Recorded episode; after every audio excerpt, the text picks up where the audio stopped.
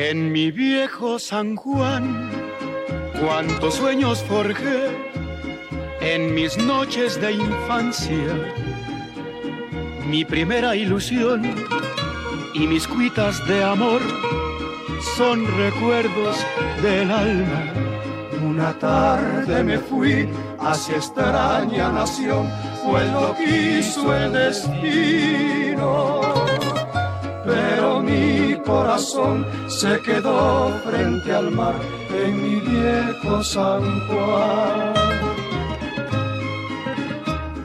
Adiós, adiós, adiós. Borinquen querido, tierra de mi amor. Adiós, adiós, adiós, mi diosa del mar, mi reina del palmar. Me voy, ya me voy, pero un día volveré a buscar mi querer, a soñar otra vez en mi viejo San Juan. Pero el tiempo pasó y el destino burló mi terrible nostalgia y no pude volver al San Juan que yo amé, pedacito de patria. Mi cabello blanqueó y mi vida se va y a la muerte me llama y no quiero morir alejado de ti, Puerto Rico del alma. Adiós, adiós, adiós, Borinquen querida, tierra de mi amor. Adiós, adiós, adiós, mi diosa del mar, mi reina del palmar. Me voy ya me voy. Pero un día volveré a buscar mi querer, a soñar otra vez en mi viejo San Juan.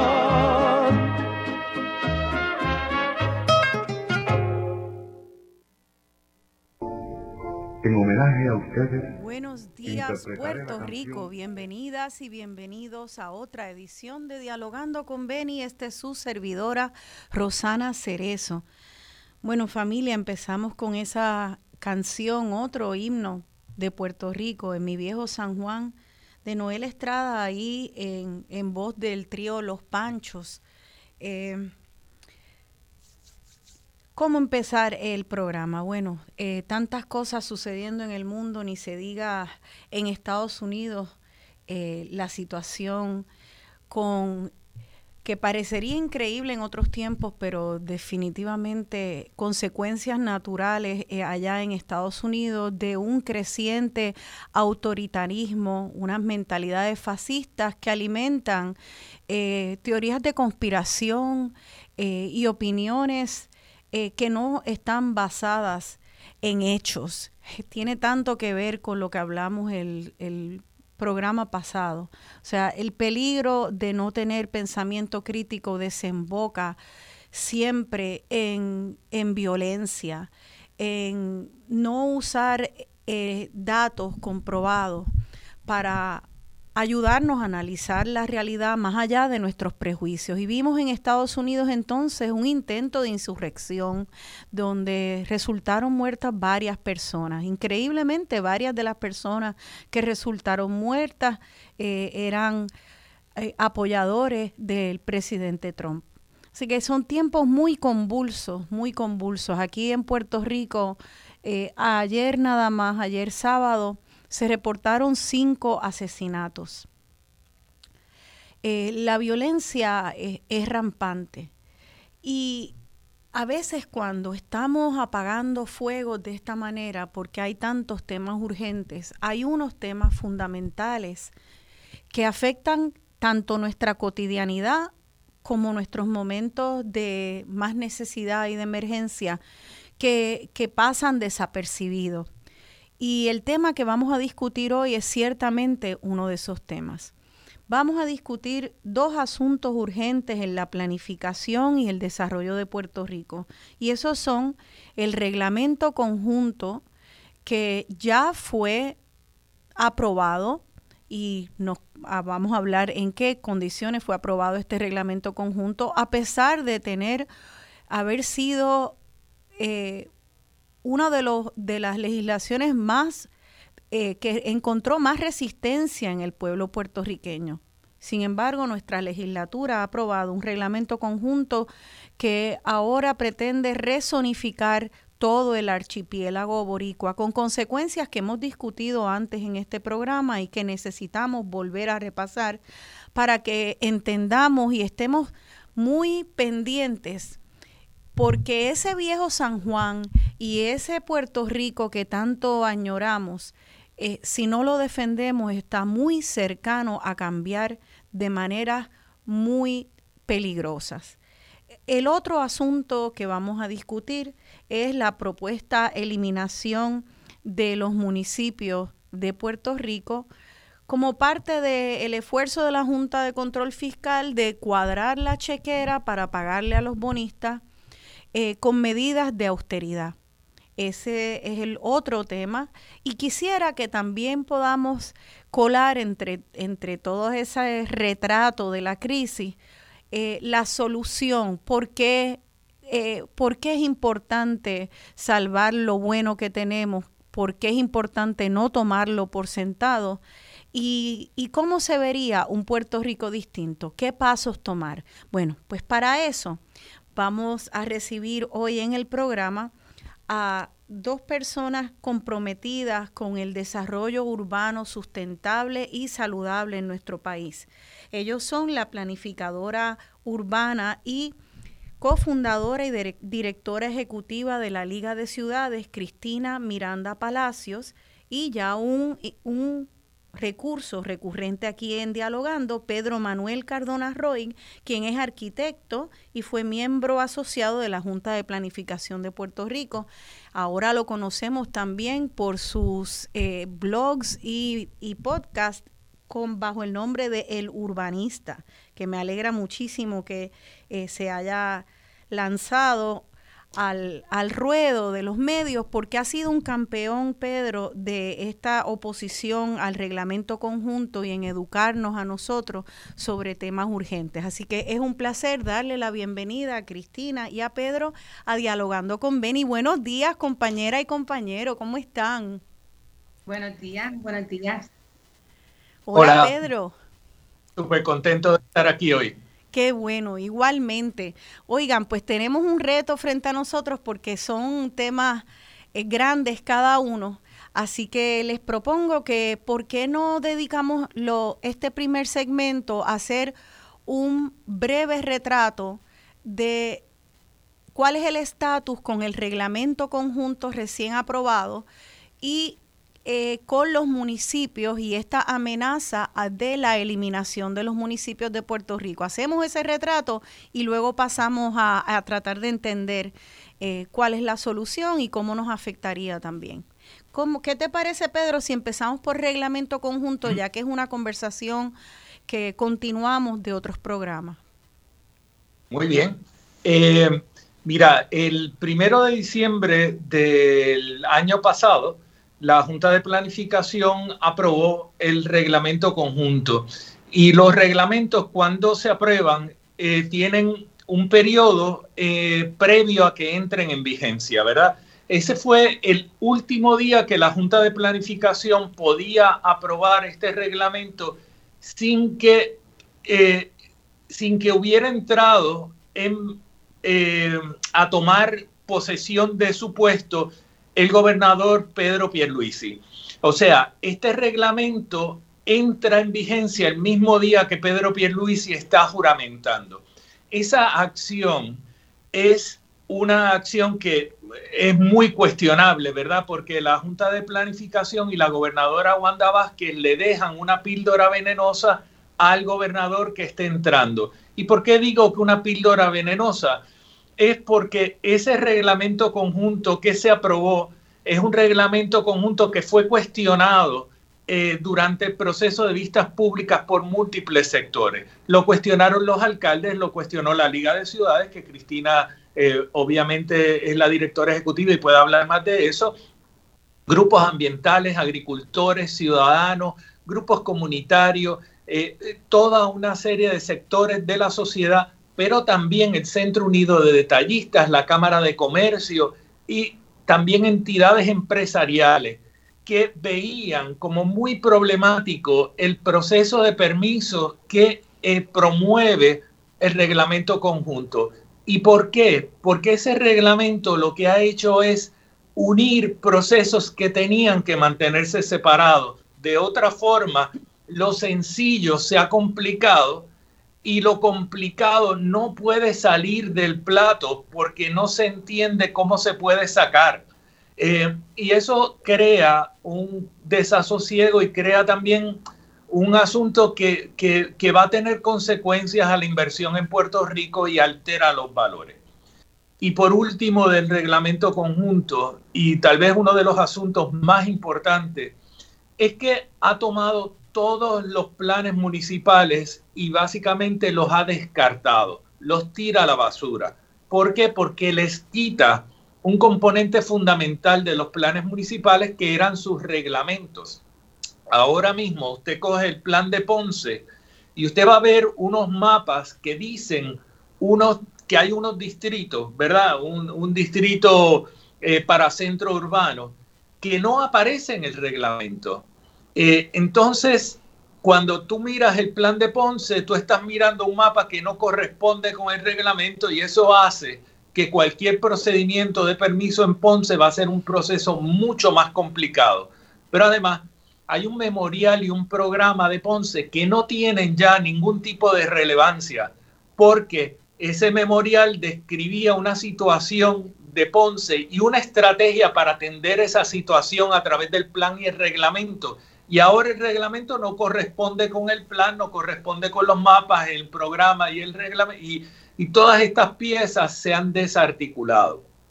Eso va a crear también un problema administrativo enorme. Es un regreso a un centralismo que se ha forzado al país y, y, yo creo que no se analizó, no se justificó en el proceso de vistas públicas y se ha hecho a la trágala porque alguien lo pidió y se lo dejaron a Pedro Pierluisi en la falda sin que él tenga ningún tipo de facultad ahora mismo para poder atender esto, a menos que decida derogarlo, ¿verdad? Que es lo que entendemos que debiera hacer. En el caso de, de los municipios, la Liga de Ciudades asumió una postura también en contra del reglamento porque la realidad es que presenta un claro, un claro ataque a la autonomía municipal, ¿verdad? Y, en adición de que presenta un ataque a la, autonomía, a la autonomía municipal, la manera en la que se presentó un proceso de vistas públicas sin validez, con errores, con omisiones en el proceso de notificación, con incumplimiento con la política pública, eh, ¿verdad? Todo eso se suma eh, en, un en un periodo con el medio de la pandemia, con los terremotos, o sea, una herramienta de trabajo tan importante como esa se presentó en un proceso que realmente es un proceso que carece de validez. Eh, y para mí, como directora de la Liga de Ciudades, este reglamento representa la política pública del Estado hacia los municipios, que se toman decisiones desde arriba de manera centralizada sin entender el impacto que éstas van a tener en los municipios, ¿verdad? Así que todo lo que tenga que ver con política pública municipal no puede darse, bueno, ninguna política pública se debe dar en un espacio de un vacío eh, sin participación. Así que nosotros en la Liga estamos muy preocupados porque es un claro ataque a la autonomía municipal. Vamos, vamos a echar para atrás un poquito porque hay varios temas ahí que creo que requieren explicación. Primero, eh, esto se pasa a la trágala, en contra de la autonomía de, municipal, en contra de tantos sectores de la sociedad civil. Entonces, ¿a quién beneficia esto? ¿Por qué se empujó tan rápido y a la trágala? Mira, yo creo que, Rosana, nosotros llevamos años teniendo tanto gobiernos que carecen de un verdadero líder. Eh, tenemos a personas que llegan a la gobernación sin ser verdaderos líderes, por un lado, o personas que llegan a la gobernación por accidente. Eh, eh, por, por, circunstancias particulares que entonces advienen a la gobernación por, porque la constitución lo pide, etcétera, etcétera, pero no es gente que esté formada y sean verdaderos líderes. Eso por un lado. Por otro lado, lo otro que nosotros hemos tenido son gobiernos de encargo, donde la, la encomienda de unos sectores económicos que mueven la opinión pública y mueven la recaudación de fondos para ayudar a las aspiraciones políticas de X candidatos, son las que luego se repagan.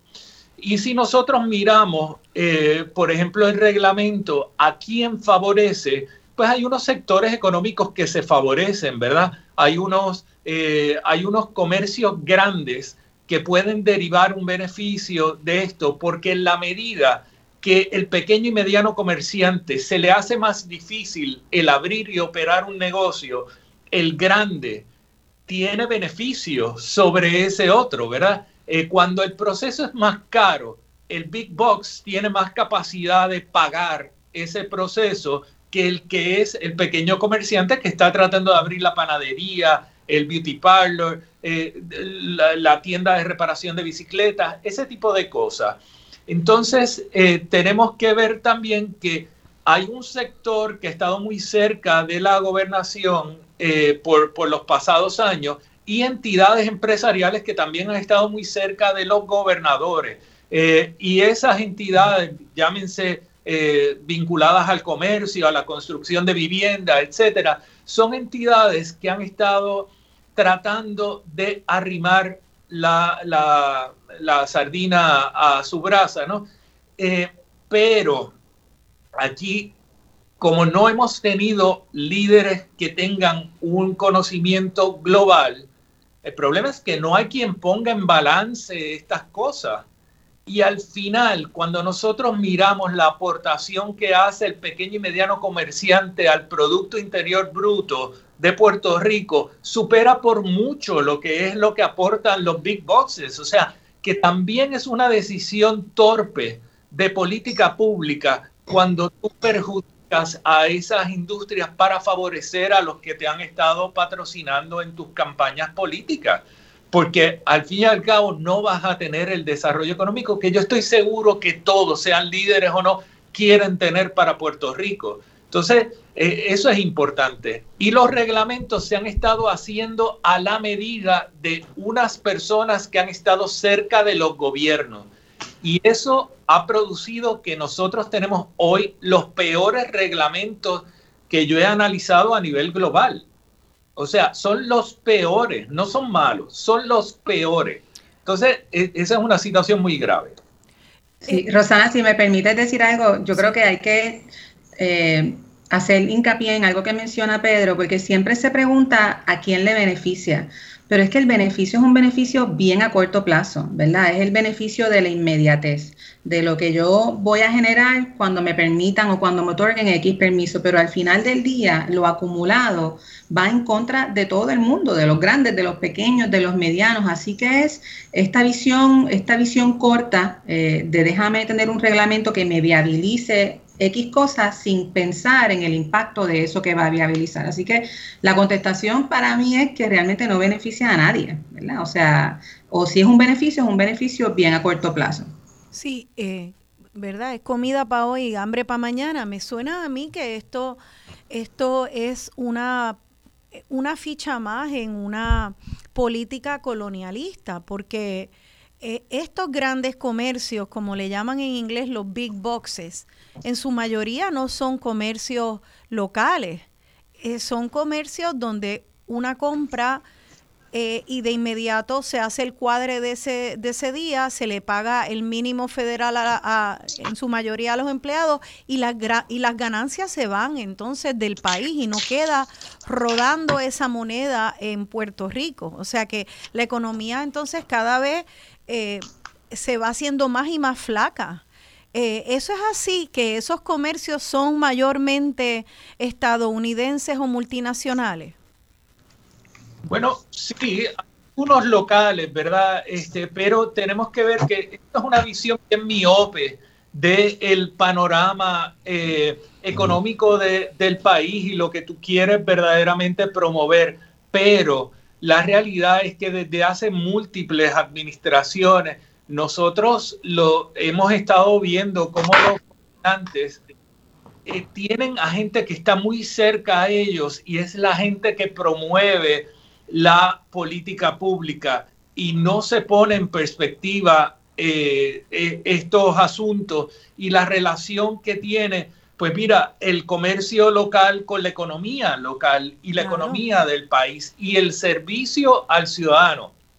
Porque la mayoría de los big boxes tenemos que recordar también que requiere unos desplazamientos, unos traslados, un uso de vehículos, toda una serie de cosas porque están agrupados en lugares que son más bien de carácter regional, ¿verdad? Donde buscan un público amplio, pero eso también carga al ciudadano con unos gastos adicionales para llegar a recibir ese servicio y ese, eh, bien que va a comprar en este lugar. Así que eh, yo creo que es importante que nosotros eh, eh, exijamos, ¿verdad?, que, la visión de los gobernantes se amplíe y que se ponga en perspectiva también lo que es el beneficio que generan tanto los municipios como los comercios locales, porque han sido muy, eh, muy perjudicados ambos en lo que ha sido la expresión de política pública y la retórica que se ha estado repitiendo por años. Entonces, aquí ya vemos que este reglamento conjunto ha creado un desfase entre los planes que, ya existían y el mapa que ya existía, lo que se ha aprobado. Ha creado un sistema de permisos también que va a ser un disparate y atropellado. Eh, en términos ambientales, eh, también habíamos sonado la alerta, Pedro, de que ambientalmente podía eh, revertirse protecciones ambientales a espacios muy valorados por los boricuas. Para cerrar este segmento con ese otro aspecto del reglamento, también te pregunto a ti, Cristina, eh, ¿cómo, ¿cómo los ciudadanos, a qué tenemos que estar atentos los ciudadanos de los riesgos? A, a, la isla, al archipiélago, a esos espacios que valoramos y que entendemos que es el gran orgullo de nuestro país, están ahora en riesgo en mayor riesgo de lo que estaban antes, que ya estaban bien vulnerables? Sí, bueno, yo creo que estamos con la mitad del pie en el borde del del risco, ¿verdad? Siempre se habla de que hay un risco, yo creo que nosotros estamos con la mitad del pie en el risco y nosotras todos y todas tenemos que estar pendientes a la política pública que se da desde el Estado, ¿verdad? Eh, y eso suena sencillo, pero yo reconozco que es complicado, ¿verdad? Porque no necesariamente es fácil adentrarse. Eh, por eso la importancia de diversos grupos eh, de, de, personas como Pedro, de diferentes grupos de acción, organizaciones como la Liga, diferentes. Así que yo creo que las personas tienen que mi recomendación sería identificar grupos para seguir, para poder estar más atentos. Yo creo que aquí en Puerto Rico no se habla muy seriamente del impacto del cambio climático. Yo creo que nosotros vivimos aquí en una especie de, de realismo, de pensamiento mágico, de que al final del día todo va a estar bien, los huracanes no van a llegar, etcétera. Pero lo estamos viendo lo vimos con los huracanes, lo vimos con los terremotos, lo vimos con la pandemia, lo vimos, lo vemos ahora con la erosión de las costas.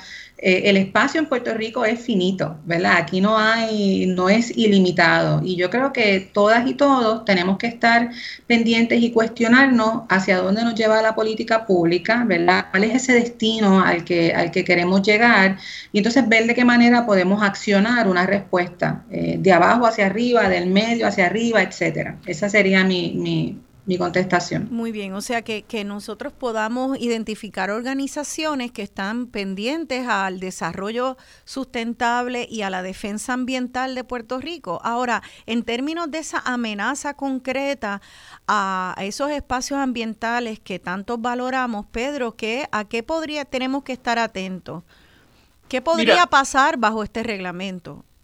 Hay hay toda una serie de cambios que se viabilizan a través de la entrada en vigencia de este reglamento conjunto, como por ejemplo en lo que eran reservas naturales, ahora se van a permitir de forma automática el que se puedan desarrollar hoteles, que se puedan desarrollar usos comerciales, el que se puedan hacer residencia, cosas que anteriormente no se podían hacer. ¿Por qué?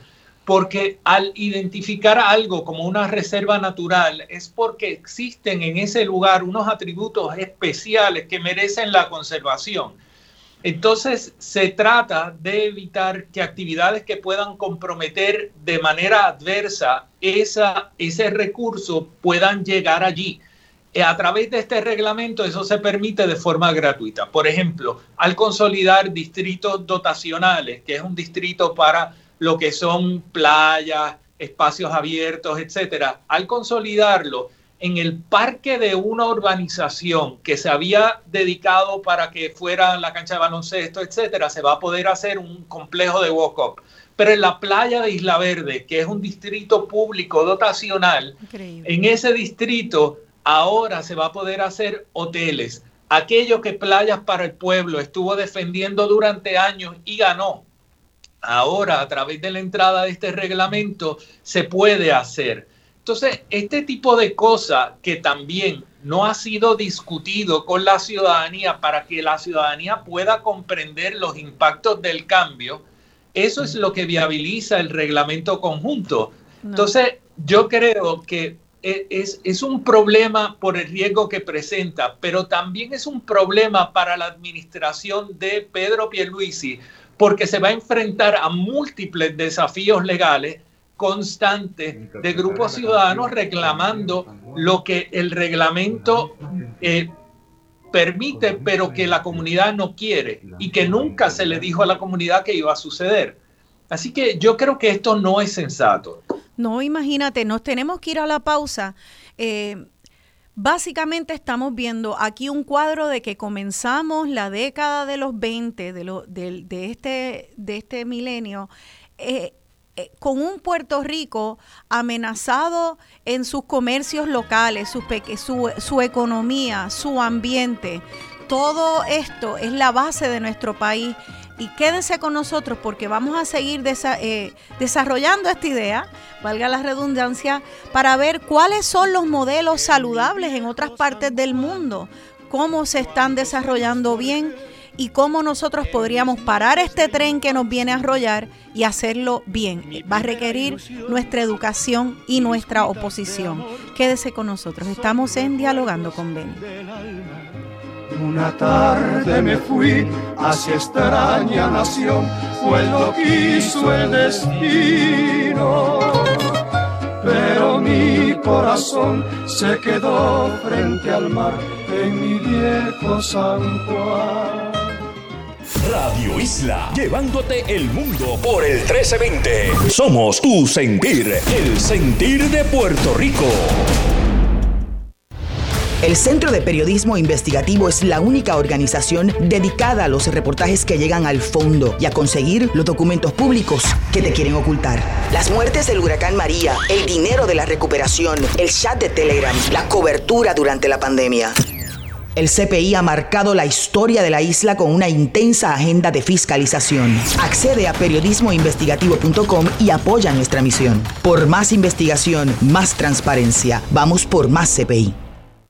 Soy Luis Penchi. Soy Ismael Torres. Y nosotros marcamos el compás de la discusión política puertorriqueña. Tiempo igual, lunes a viernes a las 12 del mediodía. Somos Radio Isla 1320, el sentir de Puerto Rico. Yo soy Inés Quiles y mi análisis trae la perspectiva real de los asuntos de este país. Hijo del cañaveral. Si no lo digo, reviento. Lunes a viernes a las 4 de la tarde. Somos Radio Isla 1320, el sentir de Puerto Rico. Yo soy Luis Herrero y aquí elevamos el análisis y discusión como nadie lo hace para dejarle saber al boricua de aquí y allá qué es la que hay. ¿Qué es la que hay? Lunes a viernes a las 5 de la tarde. Somos Radio Isla 1320, el sentir de Puerto Rico. El análisis de la situación actual del país no se detiene y los domingos llega con voces diferentes a Radio Isla, fuera de líneas partidistas, con un diálogo respetuoso y constructivo. Voz alternativa con Marcia Rivera. Voz alternativa todos los domingos a las 11 de la mañana por Radio Isla 1320 y radioisla.tv. Nos levantamos con contigo. Si una buena historia quieres escuchar, si quieres saber lo que en verdad pasó Ya no tienes por qué 15 años siendo el sentir de Puerto Rico. Radio Isla. La estación que los periodistas escuchamos. Mejor escuchar y activarte aquí. Conéctate a la radio,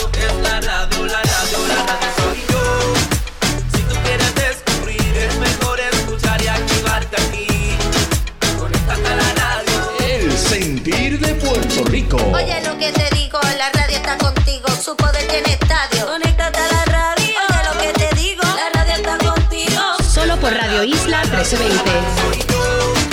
Si tú quieres descubrir, es mejor escuchar y activarte aquí. Conéctate a la radio, es la radio, la radio, la radio soy yo. Si tú quieres descubrir, es mejor escuchar y activarte aquí. Conéctate a la radio. Radio Isla. Ahora más que nunca, Radio Isla 1320 está contigo. Si vas a reabrir tu negocio, si estás proveyendo nuevos productos o si añadiste nuevos servicios, aquí estamos para ayudarte a anunciarlos. Déjanos saber tu presupuesto y te preparamos una estrategia de comunicación diseñada para ti. Comunícate al 787-292-1700, 292-1700 o envía un mensaje al email ventas a arroba radioisla1320.com. Radio Isla 1320, el sentir de Puerto Rico. Aquí nos enfocamos en ti. Radio Isla 1320, el sentir de Puerto Rico.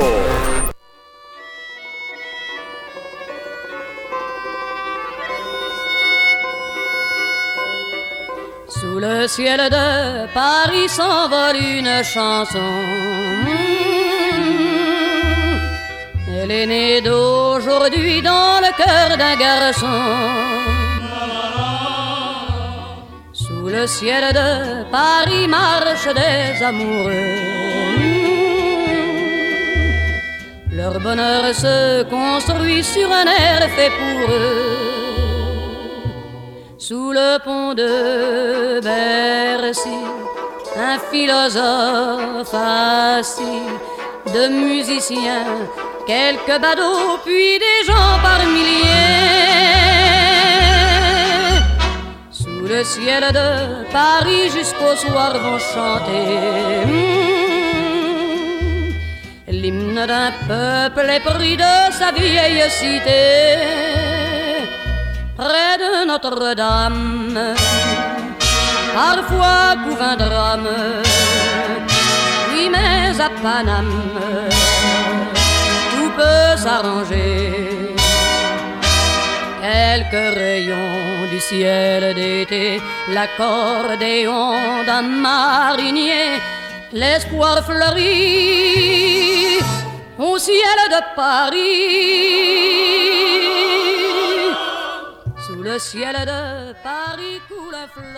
Aquí de vuelta dialogando con Beni, yo soy Rosana Cerezo y estoy dialogando con Cristina Miranda Palacios, cofundadora y directora ejecutiva de la Liga de Ciudades, y con el arquitecto y urbanista Pedro Manuel Cardona Roig.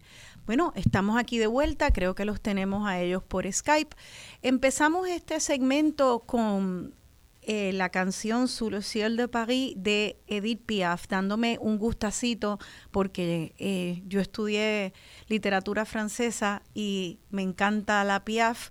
Escogí canciones que tienen que ver con ciudades, ciudades icónicas que aunque no la hayamos visitado, de alguna manera nos hemos topado con ellas.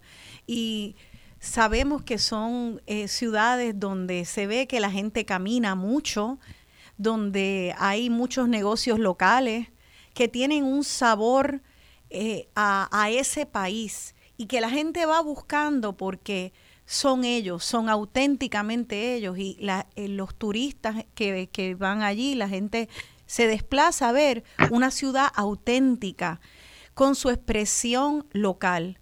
Entonces, en Puerto Rico, sin embargo, estamos viendo que está pasando todo lo contrario porque lo que analizamos en este anterior segmento es que este reglamento conjunto eh, está permitiendo unos permisos, eh, primero unos permisos que se han ahora, tal vez en un intento de simplificarlo, se han hecho más atropellados, eh, con la idea de dar permisos más rápido a los comercios más grandes, haciéndolo así más difíciles, más difíciles los procesos a los comercios eh, de medianos y pequeños. También vemos que es un reglamento conjunto que amenaza la autonomía municipal y que amenaza también eh, nuestros recursos ambientales. O sea que aquí lo que vemos amenazado entonces es desde la economía, el ambiente y todos los esfuerzos locales por desarrollar eh, al país con una visión orgánica y auténtica de lo que es nuestro país, que responda a las necesidades y a la realidad de nuestro país. Parecería ser todo lo contrario de lo que se, se valora y valoramos cuando visitamos otro país y cuando soñamos y tenemos en el imaginario a nuestro Puerto Rico. Yo quisiera que habláramos ahora, eh, y para eso quisiera comenzar con Cristina Miranda, eh, de cuál es la amenaza de la eliminación de los municipios. Eh, hoy estamos echando una mirada a este tema estrictamente desde el punto de vista de planificación. Creo que son temas que son complejos, se pueden ver desde el punto de vista político, económico, hay muchas tangentes, pero en términos de planificación, eh, ¿qué impacto tiene la eliminación de los municipios? ¿Por qué es tan celebrada por tantas personas? Porque me consta que hay muchas personas que celebran la idea de ahorrar eliminando los municipios. Así que Cristina, me gustaría si puedes esa pregunta doble contestarla, pero también antes, si nos puedes explicar qué es la Liga de Ciudades para entender el contexto del cual tú vienes. Claro, claro, con mucho gusto.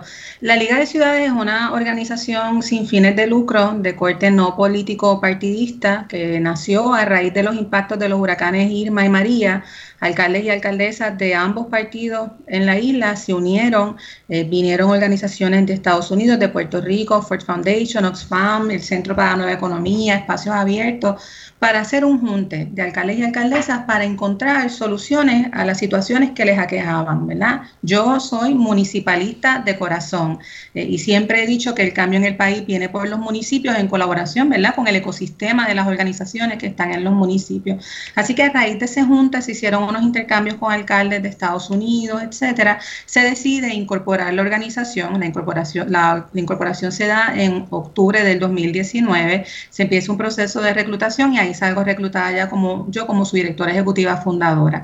Y la liga tiene como su visión unir a los gobiernos locales en un esfuerzo no partidista para mejorar la calidad de vida del pueblo puertorriqueño. Y, y esa es nuestra visión y nuestra misión es fortalecer la capacidad de los municipios y las comunidades. Por eso es que se llama la Liga de Ciudades ciudades y no la liga de, municipios, porque es una liga que es amplia, que reunimos a los gobiernos municipales, pero reconociendo el contexto de que todos los grupos son medulares, ¿verdad? El, municipio como un facilitador. Eh, nosotros somos una organización de membresía, ya tenemos 25 municipios miembros y estamos trabajando una agenda eh, bastante extensa que empieza por la descentralización, ¿verdad? Puerto Rico es un país altamente centralizado eh, y trabajamos con política pública, transparencia, rendición de cuentas, etcétera. Una de las cosas con las que nosotras estamos trabajando es con el cambio de la narrativa acerca de los municipios, porque como tú bien dices, Rosana, aquí eh, antes de los huracanes Irma y María, todavía más. Yo creo que los huracanes le permitieron a las organizaciones y a los ciudadanos en muchas ocasiones ver el valor del municipio, de tener una unidad de gobierno local cerca. Y lo vimos en los terremotos, lo estamos viendo ahora con la pandemia. Así que nosotras estamos trabajando con este cambio de narrativa porque sabemos que en muchas ocasiones esta celebración del cierre de los municipios, de la consolidación, se desprende del desconocimiento de cómo se financian los municipios de cuáles son sus roles y de cuál es la diferencia entre los roles y responsabilidades del gobierno central y el gobierno municipal. lo que estamos a punto de experimentar en Puerto Rico ante el mal, la eliminación del mal llamado subsidio, ¿verdad? Porque hay que también nombrar la cosa. Se elimina este fondo, eh, que es el mal llamado subsidio, que no, realmente no es un subsidio a los municipios, es un subsidio a las personas que no pagan impuestos sobre la propiedad, a las corporaciones, etcétera. Así que también hay que hablar un poco de eso, pero el panorama es muy oscuro, ¿verdad? Si nosotros pensásemos que los municipios que van a, retener tan solo el 80% de su presupuesto luego de la eliminación de ese mal llamado subsidio, nosotros vamos a estar ante la eliminación de 43 municipios, 43 estructuras de gobierno, eh, de gobierno local principalmente en la zona central montañosa de la isla, ¿verdad? Hay como una banda, ¿verdad? Esos 40, eso, nos quedarían 35 municipios que tienden a ser los municipios de la zona norte, la, la zona norte eh, y, ¿verdad? Y una zona central también, pero que de esos 35 municipios, nueve de ellos tendrían que hacer ajustes sustanciales porque van a cubrir más del 20% de su presupuesto. Eh, van a perder más del 20% de su presupuesto, de un presupuesto que ya de por sí está muy finito, porque los municipios han sufrido las medidas de austeridad impuestas por la Junta de Control Fiscal, ¿verdad? Pero también hay un, un track record de política pública en contra de los municipios. La ley de municipios autónomos es la ley más enmendada en Puerto Rico y de esas, todas esas enmiendas, solamente una fue para darle mayores beneficios o recursos a los municipios y esa enmienda luego se derogó. Así que estoy de acuerdo contigo, ¿verdad? La, gente celebra la eliminación, pero no piensan en lo que implicaría esa eliminación, en la reducción de los accesos a servicios eh, que tienen que ver con facilitación de amas de llave, desde funerales, el recogido de la basura, el mantenimiento de las carreteras, el mantenimiento de las escuelas hay una, una cantidad de cosas que hacen los municipios que la gente realmente no, no ve, desde servicios de emergencias, la policía municipal, eh, ¿verdad? reciclaje, programas de cuidado de niños, manejo de, de vertederos, material de, vegetativo, programas deportivos y recreativos. Y también tenemos que pensar en municipios fuera de la zona metropolitana, que hay una relación diferente que se da entre los municipios fuera de la zona metropolitana con la ciudadanía de cercanía. Así que es un panorama muy oscuro, es un panorama muy oscuro y yo creo que es importante este tipo de conversación para que las personas entiendan el impacto de esa pérdida. Entonces, una pregunta para poder entender ese impacto.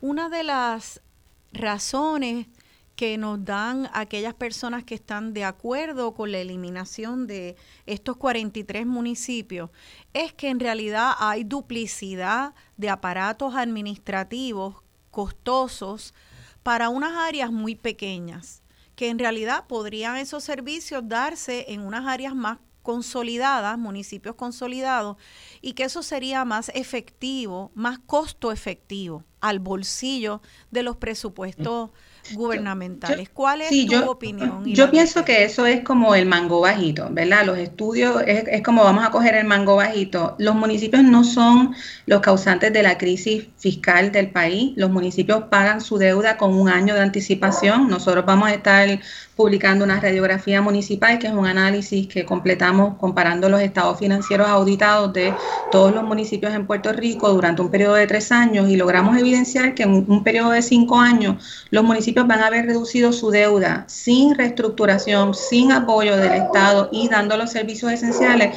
en sobre un 50%, ¿verdad? Así que eh, eso que tú mencionas de consorcio, eso ya existe, ¿verdad? Hay, un, hay una historia eh, exitosa de municipios colaborando en consorcios para subastas, para basura, para permisología, programas educativos. Eh, ¿verdad? Se está haciendo un consorcio en la montaña para el desarrollo de eh, un proyecto que tenga que ver con una... Eh, Dios mío, con lo de la energía eléctrica en Villalba.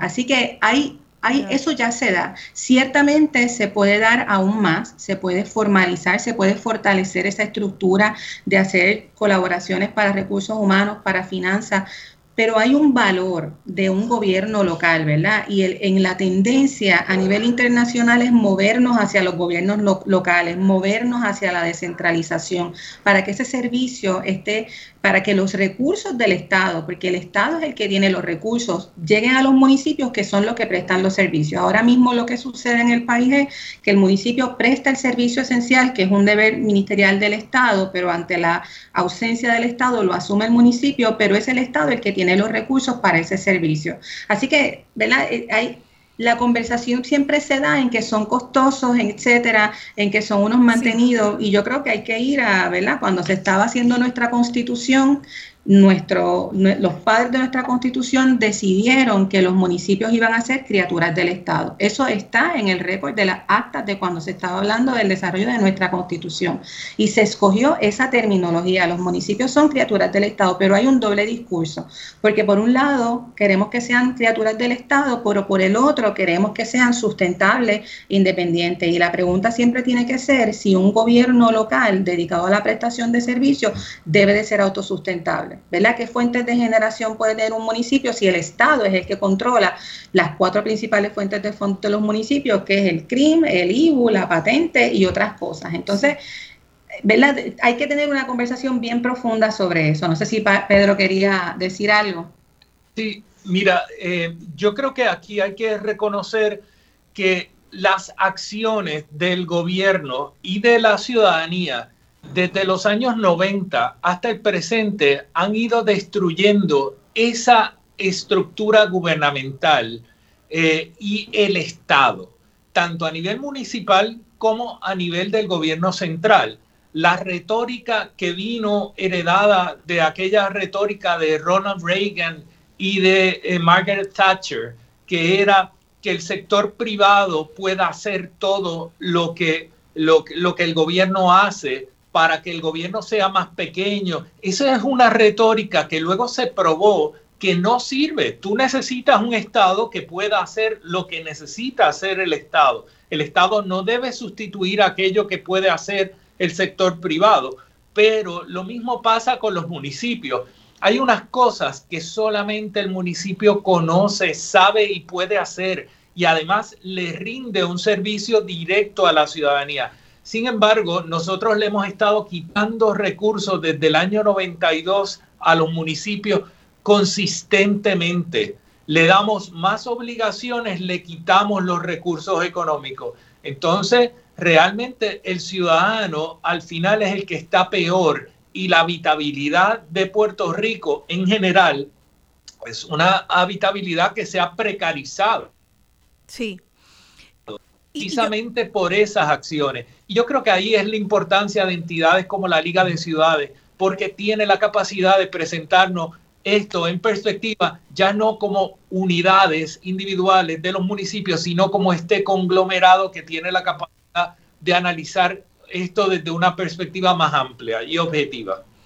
Es interesante porque es una tendencia que se ve en distintos espacios fundamentales del desarrollo de nuestro país. Se ve en la educación pública, se, se, le, se le van eh, se van estrangulando cada vez más a los maestros y a las escuelas públicas para tomar decisiones a nivel local de su comunidad y entonces según se les va estrangulando los recursos para poder lidiar con sus retos y su fortaleza, eh, entonces se le reclama lo mal que lo estás haciendo. Lo mismo pasó en salud.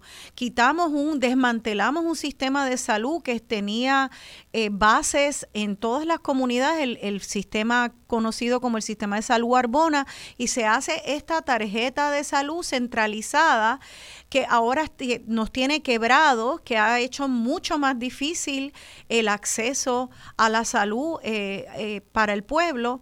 Entonces es una tendencia que tenemos y a mí me interesa que podamos entender cómo es que afecta en particular el remover los servicios que, los municipios dan. Si me pueden dar algunos ejemplos particulares, Cristina, tú diste una lista larga que cada una me hizo pensar cómo se verá eso en un municipio. Por ejemplo, que me hablas de funerales. Hmm, interesante. Este, y otro servicio, amas de llave. Wow, pues, eh, ¿cuál es el efecto que tiene alejar esos servicios? De las comunidades, porque ahora mismo están muy cerquitas a las personas. En lo, en lo, especialmente yo creo eh, fuera del área metropolitana, que estamos muy acostumbrados a que todo esté lejos y creemos que Puerto Rico es el área metropolitana. Pues no es así. Eh, ¿Cómo se ve ¿Cuál es el beneficio que ahora reciben nuestros pueblos y otras ciudades fuera del área metropolitana y hasta en el área metropolitana de tener ese municipio cerca de sus ciudadanos y ciudadanas? Bueno, lo, primero es la cercanía, ¿verdad? La, la, agilidad en el servicio. Hay también un asunto, una competencia cultural en el servicio que se le da a los ciudadanos.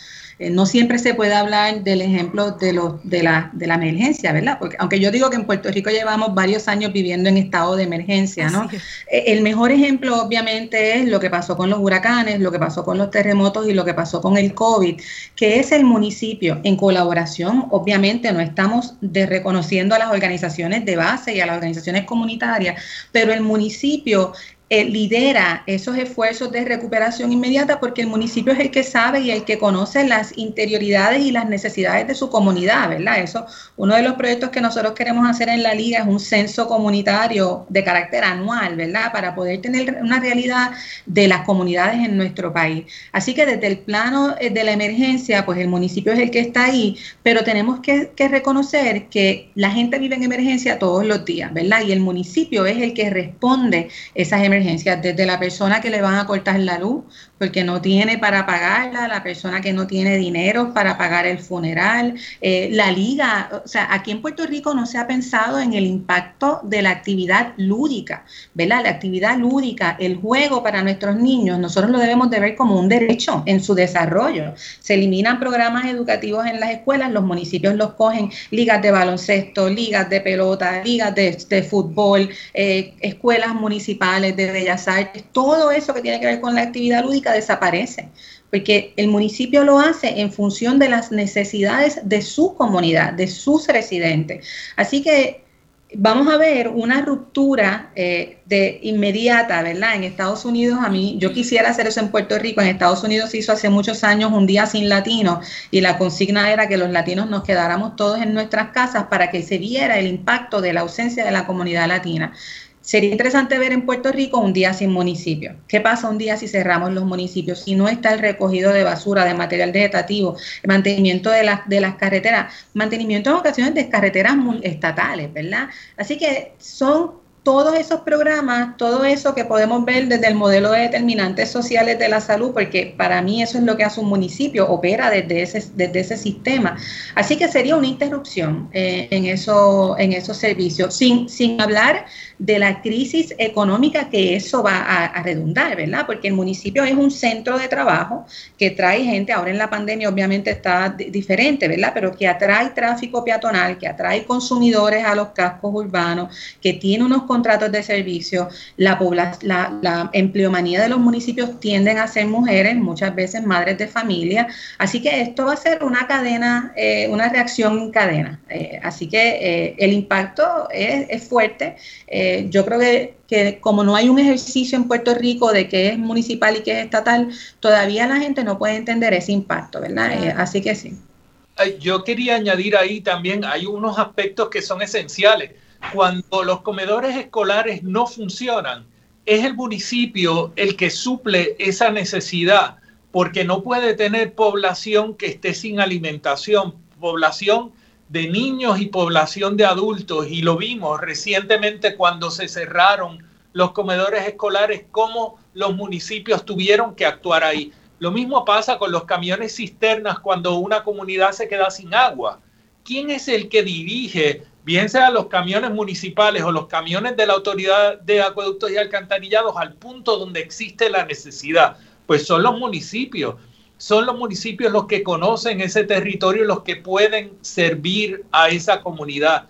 Es súper importante. Y como dijo Cristina, en el área metropolitana, nosotros tendemos a ver los gobiernos municipales desde otra perspectiva, pero la realidad es que el municipio en el resto de la isla tiene un rol que es un rol fundamental para la estabilidad del colectivo, no solamente cubrir la cuenta que no se puede pagar, es proveer la estabilidad para que la, la vida pueda continuar.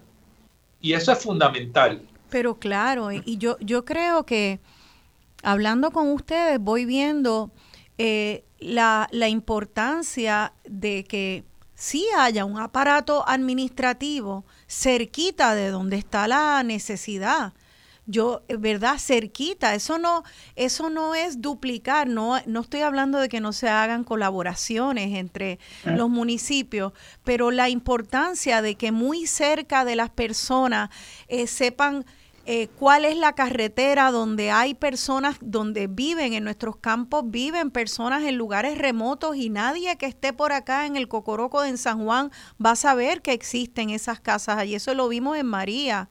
Eh, la, la, dificultad de acceder una, a unas personas que estaban muy vulnerables, viejitos que estaban muy vulnerables, que solo las personas de esa comunidad eh, comunicándose con el municipio, sabían que dónde estaban, podían identificarlos para ir a dar la, la, ayuda. Pero eso también pasa cuando eh, me, me, está interesante todo esto del ocio y la estas actividades que vemos, hay niños jugando pelotas. Pues mire, hay un vínculo muy directo entre estas actividades que traen bienestar a las comunidades y la prevención del crimen. Nos quejamos entonces cuando estamos enfermos, pero no queremos invertir en nuestra salud. Así no es. Vamos a seguir hablando de cómo invertir en salud.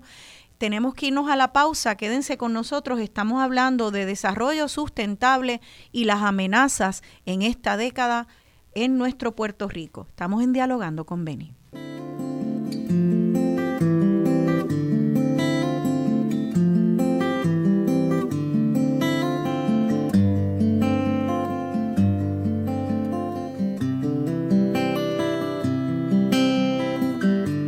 Agárrate de mi mano, sabes que no aguanto los aterrizajes.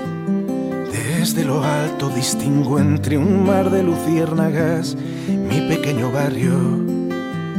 Amigos canallas estarán puntuales, cerrando los últimos bares. Tocamos la tierra, ay niña, te estruje la mano. Lavapiés nos recibe, fruta de narguil, explosión de color.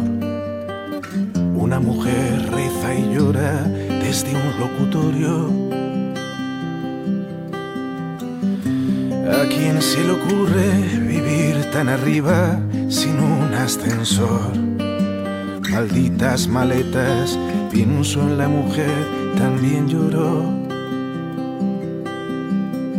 Soy afortunado, yo siempre vuelvo a Madrid. Escucho mensajes, los viejos colegas de la facultad hicieron la fiesta de la primavera yo como siempre. Aquí de vuelta dialogando con Beni, yo soy Rosana Cerezo y estoy dialogando con Cristina Miranda Palacios, cofundadora y directora ejecutiva de la Liga de Ciudades, y con Pedro Cardona Roy, arquitecto y urbanista. Esa canción, Vuelvo a Madrid, de Ismael Serrano, estamos escuchando canciones sobre ciudades. Bueno, de vuelta aquí, estábamos... Eh, Oye, comentar algo de Ismael Serrano y esa canción. Cuéntame. Mira, primero, soy un súper fanático de Ismael Serrano. Eh, y esa canción en particular toca un tema que para mí es fundamental en la ciudad. La ciudad no es solamente para tú ir a hacer una compra, para tú ir a trabajar. La ciudad también es para el encuentro casual, para aquello que no está previsto. Eh, ese accidente que se da en la ciudad con el encuentro no programado es algo que no se puede dar cuando tú estás en un carro, que te encuentras en una luz, tal vez estás al lado en una luz y no te ves, pero en la ciudad esa, está esa posibilidad de encontrarnos, esa posibilidad de tener una experiencia no prevista, de poder pausar y de poder nosotros descargar las tensiones. Lo mismo que la ciudad es ese espacio donde los niños pueden jugar, como decía Cristina, donde se viabiliza el desarrollo de relaciones desde los niños, eh, desde la niñez hasta eh, la tercera edad, ¿no? Eh, y eso es importante reconocerlo en la ciudad. Nosotros hemos reducido la ciudad a, un, a una serie de códigos y una serie de taxonomías estrictas que han quitado lo que es el disfrute de la ecuación de eso que es la ciudad. Y eh, Ismael Serrano es uno de los que mejor evoca eso junto a Joaquín Sabina, que también tiene una capacidad de hablar sobre las ciudades de una manera extraordinaria. Así que nada, me encanta Ismael Serrano. Así es, y eh, yo creo que en estos tiempos de pandemia yo ciertamente he sentido mucho más eh, el, efecto de la ausencia de, esa, de ese contacto con la ciudad o los pueblos, eh, porque ciertamente como a veces pensar, vivo frente a un parque, y, y, voy, aunque sea con la mascarilla, nada más que para poder salir y ver otros seres humanos, perritos, niños. Eh, si yo no tuviera ese parque adelante, yo no sé ni, ni qué yo me haría. O sea, y, y cuando veo la, el, la vida de los pueblos y de ciertas comunidades, yo viviendo en una urbanización acá en, en el área metropolitana, a veces me entra esta nostalgia de tener aún más conexión de la que yo, eh, mi urbanización y mi estilo de vida me da. Eh, no puedo imaginarme que eso, esos pueblos donde veo esa vida, que lo que provoca es nostalgia de conexión para mí y para muchas personas, estén ahora mismo en riesgo.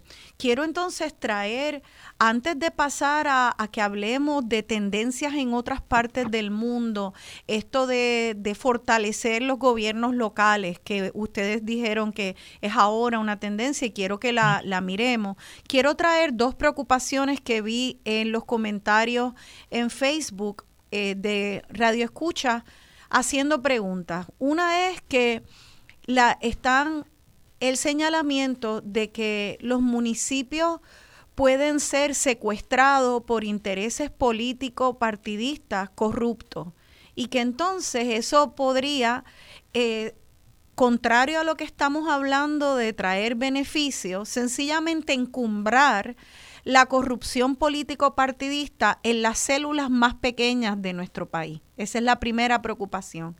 Y la segunda es el señalamiento de por qué no evolucionan los municipios con la tecnología que hay, aprovechamos y somos más efectivos usando tecnología para ahorrar quizás una presencia física muy costosa. Esas son dos dos preocupaciones que veo repetidas. sí, son preguntas que siempre, que siempre salen, ¿verdad? algo importante de, decir antes de contestar, la Liga es una organización no político partidista, y eso es importante, pero es una organización política. Política con P mayúscula de política pública. Y nosotras, una de las principales, ¿verdad? Y, tenemos unos valores que se escogieron, que incluyen transparencia y rendición de cuentas. Así que ya la liga está trabajando con unos proyectos pilotos, eh, con Sembrando Sentido, que es una organización puertorriqueña también sin fines de lucro, enfocada en la, transparencia gubernamental, etcétera. Eh, pues nosotras estamos trabajando unos proyectos de rendición de cuentas en construcción, ahora que viene todo este dinero de construcción para el país. Hay un proceso que es el, proceso democrático, ¿verdad? Nosotros no, nosotras no entramos en elecciones, en, quién se escogen, y ciertamente pueden darse ocasiones en las que esa preocupación que tiene el elector se dé.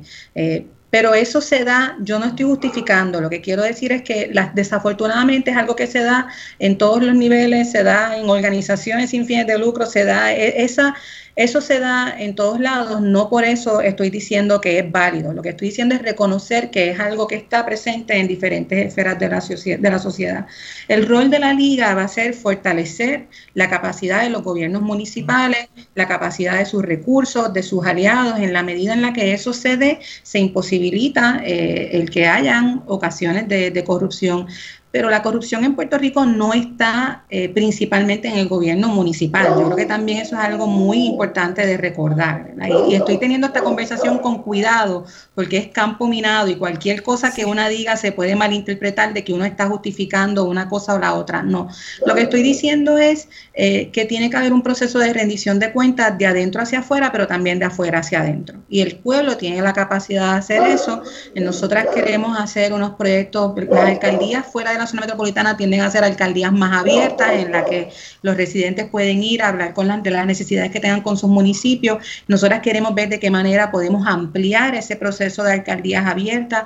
De, ¿verdad? Hay la liga tiene uno de sus valores la, la participación comunitaria, no como una palabra bonita, pero sino que cómo se acciona esa participación comunitaria para que haya esa rendición y esa, esa fiscalización. Así que eso es el primer, en el primer, en el primer punto, ¿verdad? En cuanto a la tecnología, eh, pues la tecnología sí es importante y es algo en lo que los municipios eh, tienen que invertir más. Hay municipios que tienen unos programas con herramientas tecnológicas muy avanzadas, pero también hay que recordar que los municipios tienen una situación precaria fiscal. En los pasados tres años, ¿verdad? Los municipios han perdido sobre un 15% de su presupuesto, eh, han logrado reducir sus gastos en un 11% y no han, ¿verdad? Y eso se le presentó a la Junta de Control Fiscal. La contestación fue, si tengo 15% menos, debo de tener 15% menos de gasto. Y nuestra contestación es no, porque es que lo que está al otro lado del municipio son los ciudadanos que requieren unos servicios esenciales. Así que, ¿qué hicieron los municipios? Los municipios se comieron su superávit.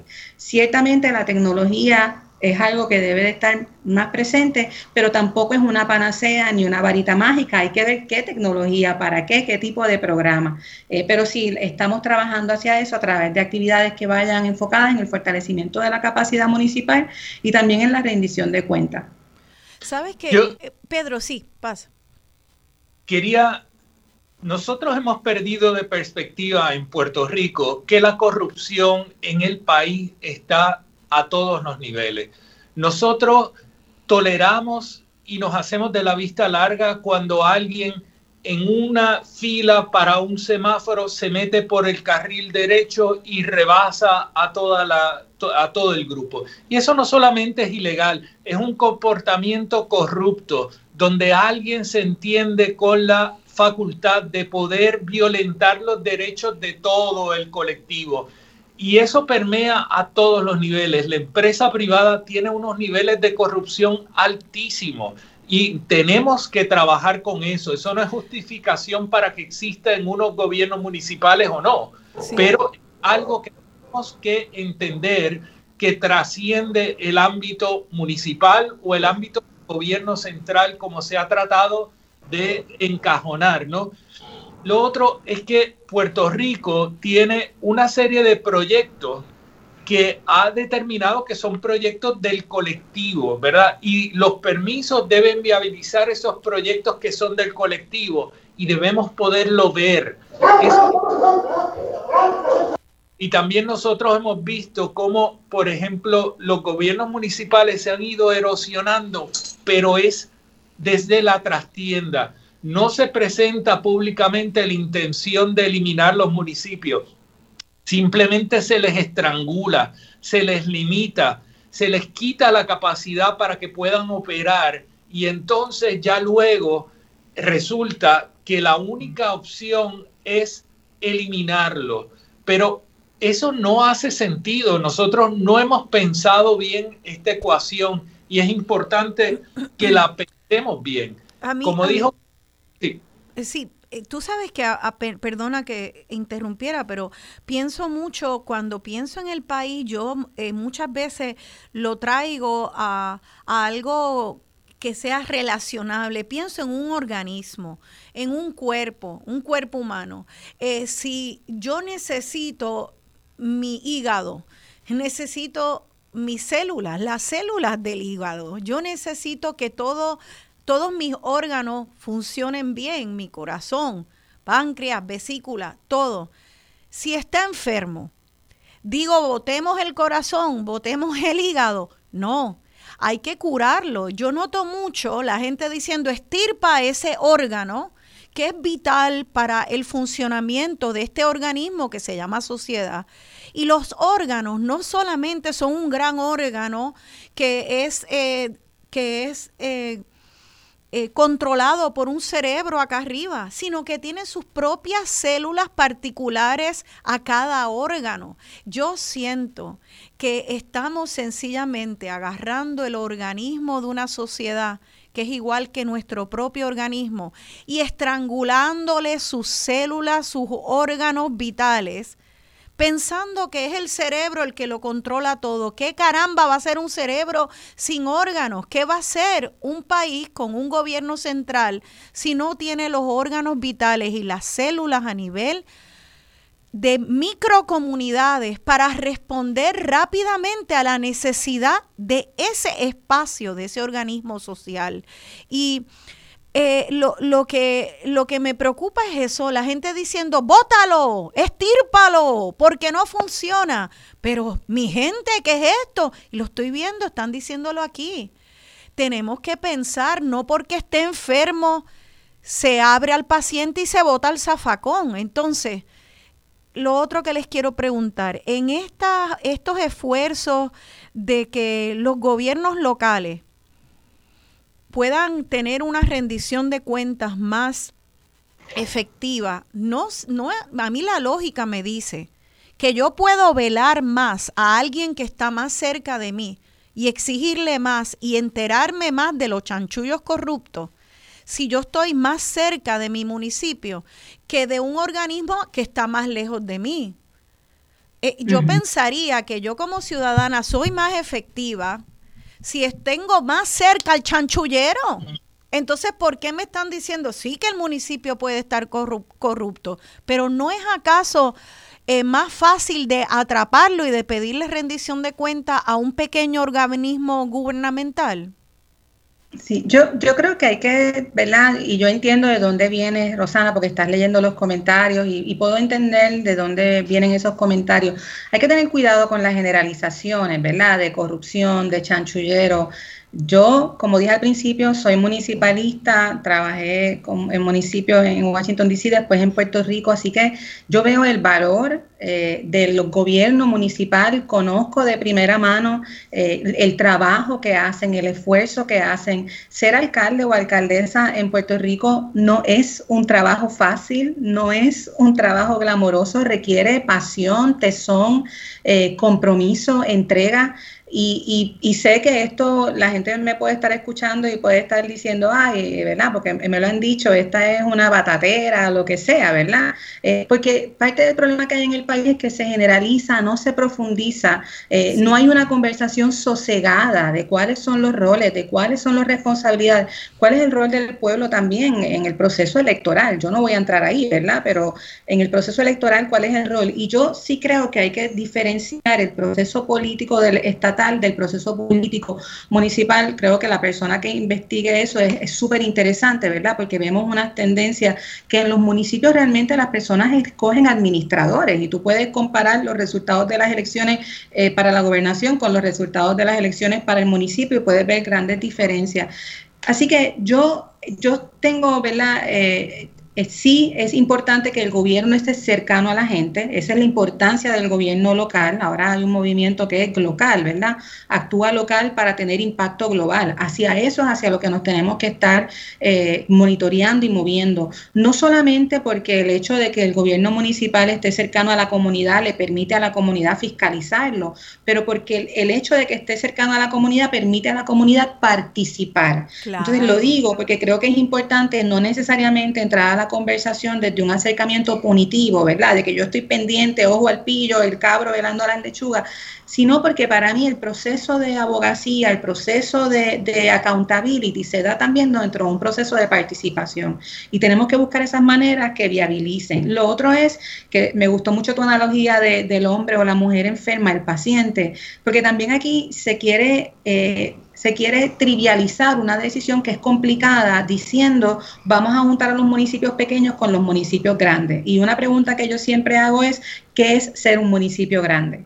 Qué es ser un municipio pequeño, ¿verdad? La grandeza eh, en presupuesto garantiza un, más, un mejor management o manejo de ese municipio. Yo no creo que esa sea la ecuación, ¿verdad? No hay, eh, aquí queremos solucionar las cosas con una varita mágica y un, dos, tres y ya.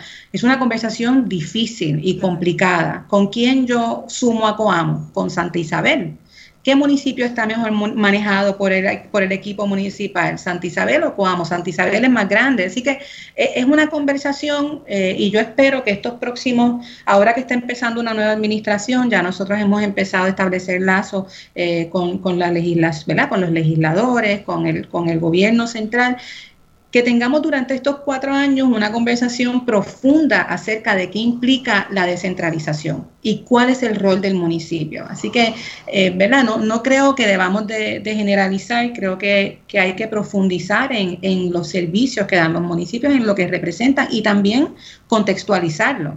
¿Verdad? Porque lo que dije al principio, o son criaturas del Estado o son entes sustentables, han reducido, recibido cantazos fiscales en su presupuesto increíbles y aún así los servicios esenciales de los municipios se siguen dando. Hoy en primera plana hay un artículo de los vertederos, ¿verdad? O sea, eh, de la crisis que hay en Puerto Rico con los vertederos, de lo que eso el costo de la basura es el principal costo de los municipios, entonces hay que buscar una solución a eso, ¿verdad? Para liberar a los municipios. Pero es sumamente importante el asunto de que nosotros no podemos tratar estos asuntos complejos con el slogan, ¿verdad? Eh, hay muchos municipios, 78 es mucho, vamos a reducirlo.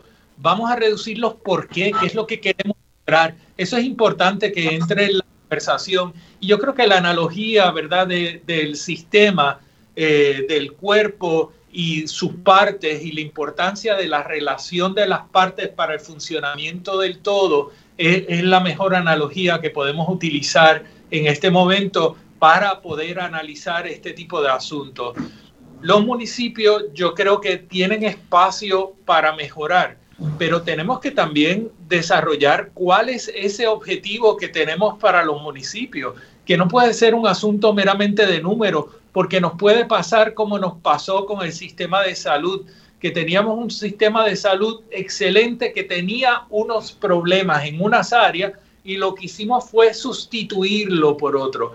Esa actitud de descartar las cosas sin repararlas es una actitud que nos ha llevado a nosotros a, por ejemplo, a nivel urbano, nosotros primero abandonamos el viejo San Juan, luego abandonamos Santurce, luego abandonamos a Torrey y así vamos abandonando pedazos de ciudad y en lugar de repararlo y convertirlo en un lugar mejor.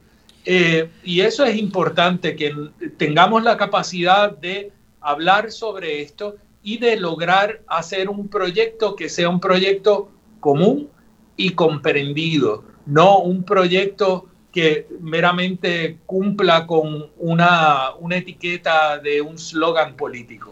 Es que es como si fuéramos una sociedad de consumo y de desechos rápidos a tantos niveles. Entonces queremos desechar sistemas de educación pública, de, de ciudades, pueblos, costumbres que son buenas, como si fuera zapatos viejos. Ah, no, pues entonces, ¿y qué es lo que hacemos? Fíjate, es que a nivel también de consumo, antes se hacía un zapato para que durara y cuando se dañaba se le cambiaba la suela y era un buen zapato y se invertía en ese zapato y así era mi abuelo, tenía pocos pares de zapatos y los arreglaba. Ahora tú vienes y compras cuanta chancleta barata hay por ahí, sigue, se te siguen rompiendo y sigues contaminando y explotas a alguien en China para que te haga la chancleta barata y todo el mundo sale perdiendo pero a mí no me importa porque yo la deseché, boté la chancleta y venga la otra. Aunque, aunque usen a niños en China para hacerme la chancleta de tres pesos. Entonces, que ¿estamos acaso desechando eh, sencillamente lo que es el fundamento de Puerto Rico, de un Puerto Rico saludable? Y entonces, si este tren ya se echó a andar, mi gente, ¿cómo lo paramos? Porque estamos hablando de que esto tiene una fecha para la implementación muy cercana. La, la propuesta de la eliminación de estos 43 municipios es inminente. Sí, y, déjame decirte algo, o sea, eh, estoy, yo siempre hablo de que aquí hablamos mucho del costo de hacer, siempre se habla lo que me cuesta hacer algo, pero no hablamos suficiente del costo de no hacer. ¿Qué me cuesta a mí no hacer algo? ¿Qué me cuesta a mí no trabajar con eh, cambio climático, con recuperación justa, ¿verdad? Con el reglamento conjunto. ¿Qué me cuesta a mí no tener municipio? No, no hay una propuesta de decir vamos a eliminar estos 43 municipios del gobierno. Es que ese va a ser uno de los resultados de otras políticas que se han tomado. Creo que es importante aclarar eso, ¿verdad? Porque eso es parte de lo que pasa en el país, que nosotros tomamos estas decisiones y no necesariamente pensamos en las repercusiones de esa. Eso es como el daño, el, collateral damage, ¿verdad? Ese es el daño colateral. Pero el daño colateral va a ser peor que la enfermedad, ¿verdad? Porque va a crear también entonces una bola de nieve, ¿verdad? Una, una reacción en cadena.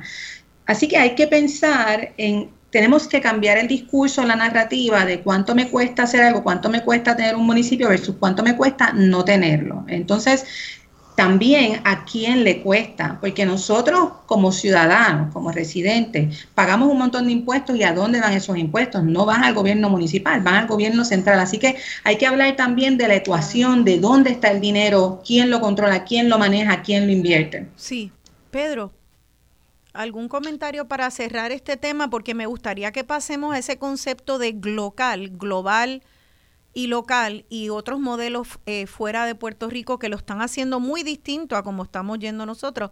Pero algo eh, para terminar el tema de los municipios y la eliminación inminente. No, yo creo que ese, ese punto que trajo Cristina del análisis de lo que sería las consecuencias de que esto suceda es algo fundamental.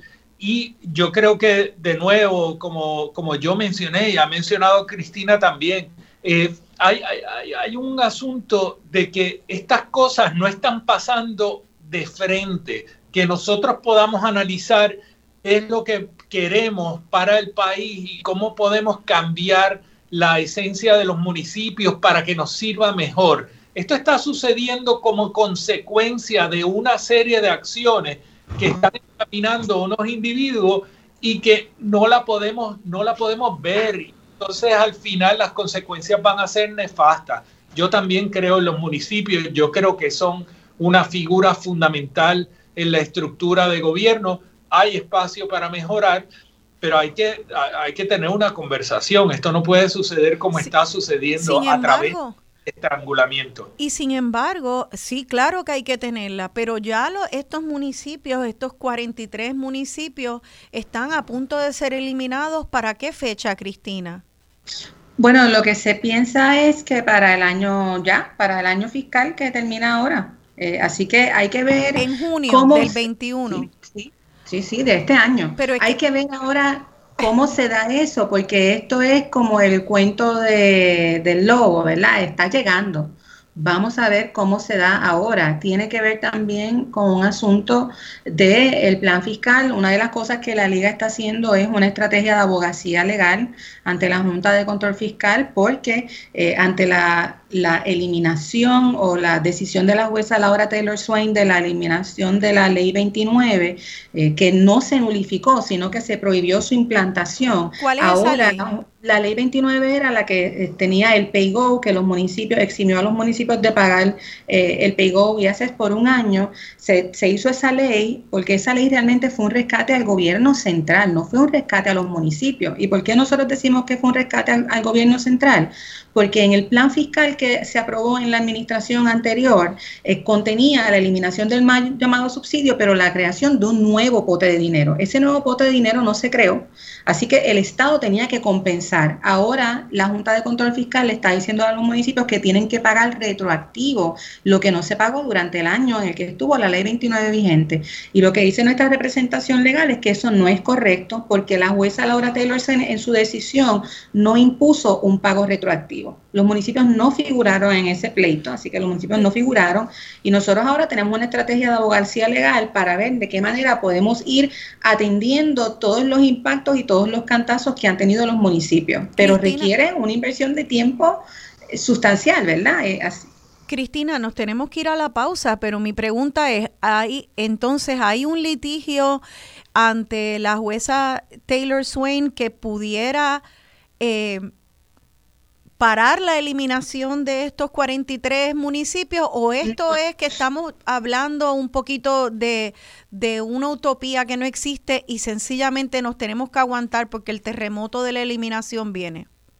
La estrategia va a tener que ser una estrategia combinada porque hay diferentes actores en el proceso con diferentes niveles, ¿verdad? Así que nosotros sí tenemos una estrategia de abogacía legal, ¿verdad? Que tiene que ver con lo que pasó con la ley 29 y con otras cosas, pero también hay que tener estos, estas conversaciones que ya las estamos teniendo para ver de qué manera eso se revierte. Bueno. Y eso no va a ser una solución sencilla, no va a ser una solución rápida, es un proceso complejo que lo primero que tiene que haber es un entendimiento de qué es lo que va a pasar y cómo va a pasar y cómo se va a desencadenar. Así que esperemos que ahora a principios de, esta, de este cuatrenio podamos tener esas conversaciones. Vámonos a la pausa para ver, eh, y quiero que piensen en esa pausa, cómo es que los ciudadanos podemos ayudar, a qué organizaciones tenemos que estar ayudando, estar pendientes y nos tiramos a las calles, firmamos peticiones, hacemos donativos. Piensen en eso para que nos den una asignación pendiente. Quédense con nosotros. Estamos hablando del rescate de Puerto Rico. Agarro la guitarra y canto para ti. Qué bueno estar en casa. Vuelvo a Madrid.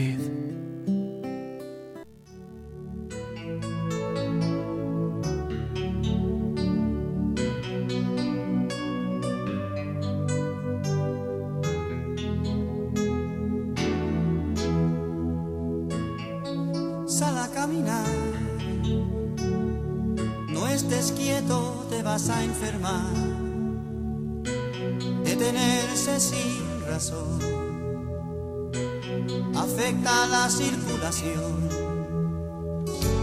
La canción es una brújula, si me pierdo me pongo a cantar. Aprendí a cantar caminando, silbando los pájaros, gruñendo como los osos, rodando cual roca,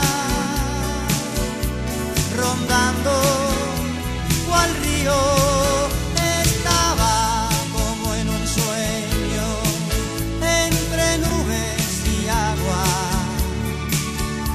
sobre un llano y mi espíritu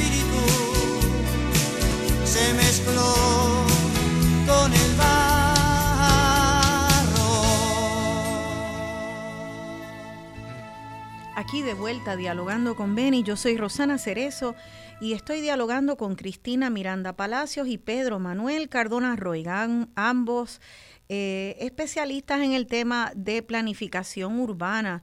Esa canción Sal a Caminar de Roy Brown, porque eso es lo que nos permite una ciudad o un pueblo bien planificado, es salir a caminar, encontrar conexión, eh, ver también los la naturaleza incorporada a las ciudades y a los pueblos, eso es lo que nos da calidad de vida. Sin embargo, eso también es lo que ahora está en riesgo con los nuevos planes de desarrollo para este, esta década de los 20 de nuestro siglo XXI. Así que eh, tenemos ya en Skype a Cristina y a Pedro. Cristina y Pedro, eh, no los veo en pantalla, déjame ver, pero tal vez los escucho por... Ahora los veo, ahora los veo. Este, bueno, este segmento se nos va rápido porque tenemos que terminarlo el programa antes. Eh, quiero recordar a las radioescuchas que pueden eh, por favor, compartir esto. voy a publicar en la página de Rosana Cerezo el Facebook Live, en la página de Radio Isla, lo pueden compartir. También está el podcast que ya tenemos hace unos meses podcast y lo pueden escuchar ahí y compartirlo también. Porque estos son temas que necesitamos estar hablando y entenderlos porque no podemos eh, eh, tomar posiciones y posiciones correctas para Puerto Rico de temas complejos sin entender un poquito y a veces nos ponemos como papagayos a repetir eh, opiniones de nuestros partidos sin entender si eso va incluso en contra de nuestro propio interés de individual, de nuestras familias y nuestras comunidades. Y en Puerto Rico ahora están pasando muchas cosas que van en contra de esos intereses. Les pedí, les di una asignación en la pausa, no sé si eh, tienen algunas notas que nos puedan ayudar a, identificar cómo eh, podemos ayudar a resistir estos cambios que vienen. Porque es como, eh, eh, es muy entendible que los ciudadanos se sientan y nos sintamos impotentes cuando me dicen, ay, el reglamento ya pasó cuando tú estabas de Navidades. Ay, los municipios son importantísimos, pero olvídate, la Junta ya tiene en su presupuesto y va por ahí a arrollar a 43 de ellos para junio. Entonces uno tira las manos para arriba y dice, ah, ¿y yo qué puedo hacer? Pues nada, esto va a ser como un huracán y es buscar refugio podemos hacer algo, podemos hacer algo no solo para prepararnos para algo los efectos nocivos de esto, sino tal vez para todavía resistirlo. O esto es un tren arrollador que viene para encima y no podemos evitarlo. Pedro, te veo diciendo que sí. Mira, eh, yo, yo creo que, por ejemplo, el urbanista se crea con la idea de continuar con un proceso educativo y continuar con un proceso de formación de la ciudadanía en estos temas. Eh, yo creo que hemos adelantado muchísimo en los pasados años, que han sido años de grandes luchas constantes eh, y un desgaste grandísimo, pero por otro lado, grandes triunfos eh, y grandes reivindicaciones.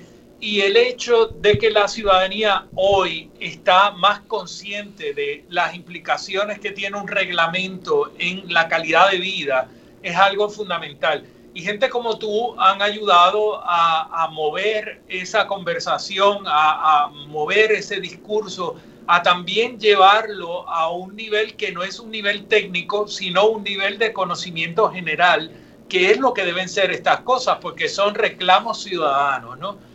Eh, yo creo que hay entidades como que, a veces no nos, no nos son tan eh, obvias, pero hay un AARP, eh, ARP, que lleva años trabajando con comunidades habitables eh, y desde la perspectiva del adulto mayor y las necesidades del adulto mayor, pero con una perspectiva muy amplia, porque piensa que si la ciudad es apta para un adulto mayor, le va a servir bien a un niño de 8 años y para todo el espectro de la vida va a ser una ciudad que le sirve, ¿no? Eh, y esas son cosas fundamentales, ¿no? Hay entidades como para la naturaleza que ha estado haciendo un esfuerzo extraordinario a través de los pasados años de crear conciencia sobre los sistemas naturales, pero también la relación que tiene el ambiente construido con el área natural y establecer el valor económico incluso que tiene el sistema natural para la economía del país. Eh, así que son, son entidades que han estado trabajando el surgir de una liga de ciudades es algo fundamental. La participación y el rol que ha tenido la sociedad puertorriqueña de planificación durante los pasados años en cuanto a llevar estos temas y ahora el interés que ha generado en la nueva Junta de Gobierno del Colegio de Arquitectos y Arquitectos Paisajistas este tema, eh, pues es algo importante. Colegio de Ingenieros también ha ganado conciencia y participó de las vistas públicas del reglamento conjunto. Así que estas son entidades que la ciudadanía debe seguir. Pero yo creo que también nosotros tenemos que tener una conversación más amplia de aquellos aspectos fundamentales que deben cumplir nuestras ciudades. Y hay programas y hay iniciativas a nivel global que, son iniciativas interesantes que podemos nosotros tomar aquí en Puerto Rico y hacer nuestra, ¿verdad? Porque son lo suficientemente amplios estos conceptos como para permitir que nosotros lo, traigamos a nuestras ciudades. Pues Pedro, vamos, vamos a poner eso eh, ahora mismo en pausa porque me gustaría saber, tú has dado una lista de organizaciones, incluyendo la Liga de Ciudades, de la cual Cristina es eh, directora ejecutiva, el AARP o la Asociación de Personas Retiradas de, de Americana de Personas Retiradas para la Naturaleza. Todos ellos están trabajando hacia la valorización de un desarrollo sustentable, pero en términos de la resistencia al tren que nos viene a arrollar ahora, de un reglamento conjunto, eh, que ya se pasó eh, mientras estábamos en Navidad, Navidades y de unos municipios que ya están señalados para su eliminación por la Junta en junio, ¿Hay alguien, alguna organización que estén convocando para que nosotros podamos unirnos a ellos? ¿O esto es algo que como no lo hay, tenemos que empezar a hablar como ciudadanos para formar grupos de resistencia? estos mismos grupos han estado generando resistencia y aparte del programa que tienen, ¿verdad? De concienciación en unos temas, etcétera, han estado desarrollando resistencia y oposición a la adopción del reglamento conjunto. Por eso es importante que conozcamos de ellos y les demos también el respaldo que necesitan, porque están llevando esta, esta batalla. Eh, hay varios municipios eh, que han estado trabajando a nivel individual, aparte de la Liga de Ciudades. Eh, hay una asociación de alcaldes que se expresó en vistas públicas y que debe estar generando una oposición legal a la adopción del reglamento conjunto.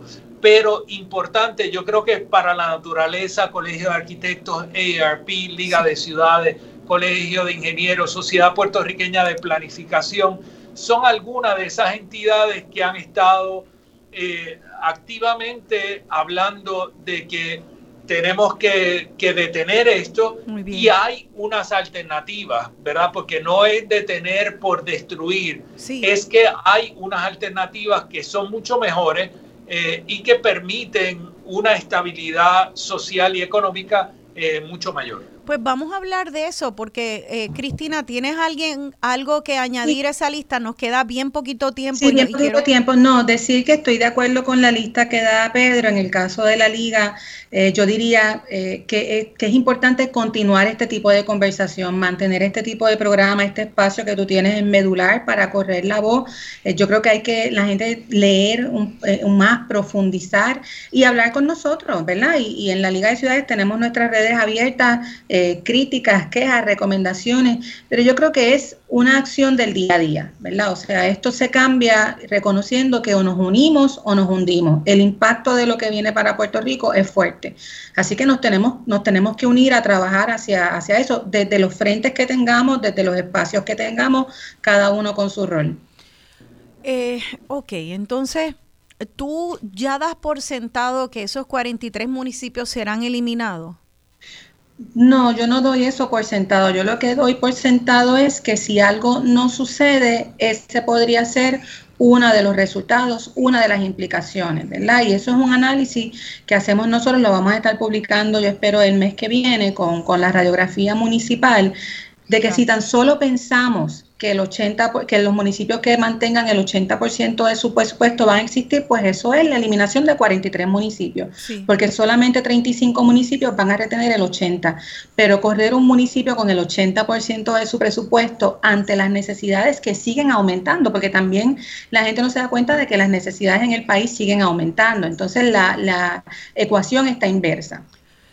Vamos entonces con lo que nos queda del programa porque esto amerita otro programa y me comprometo a hacerlo, pero sí a dar eh, tal vez un, retrato, aunque sea general, de esa otra tendencia que ustedes dijeron al principio del programa, que es eh, una tendencia en, en otros países cuya economía está más fuerte y desarrollando de manera más saludable, de fortalecer lo local para que luego el central y lo global eh, se desarrolle bien y de manera saludable. explíquenos, ¿qué países pueden ser como modelos y cómo es que se ve eso? Pues como hay poco tiempo, yo voy a dar un ejemplo y después que, Pedro cierre. Hay un, uno de mis libros favoritos es de Benjamin Barber y se llama If Mayors Rule the World, ¿verdad? ¿Qué pasaría si los alcaldes estuvieran al mando del mundo? Es una lectura espectacular.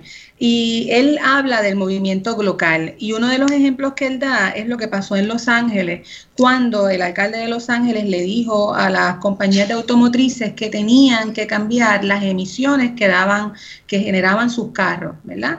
Eh, esto es un ejemplo de Estados Unidos, de una ciudad, ¿verdad? Grande.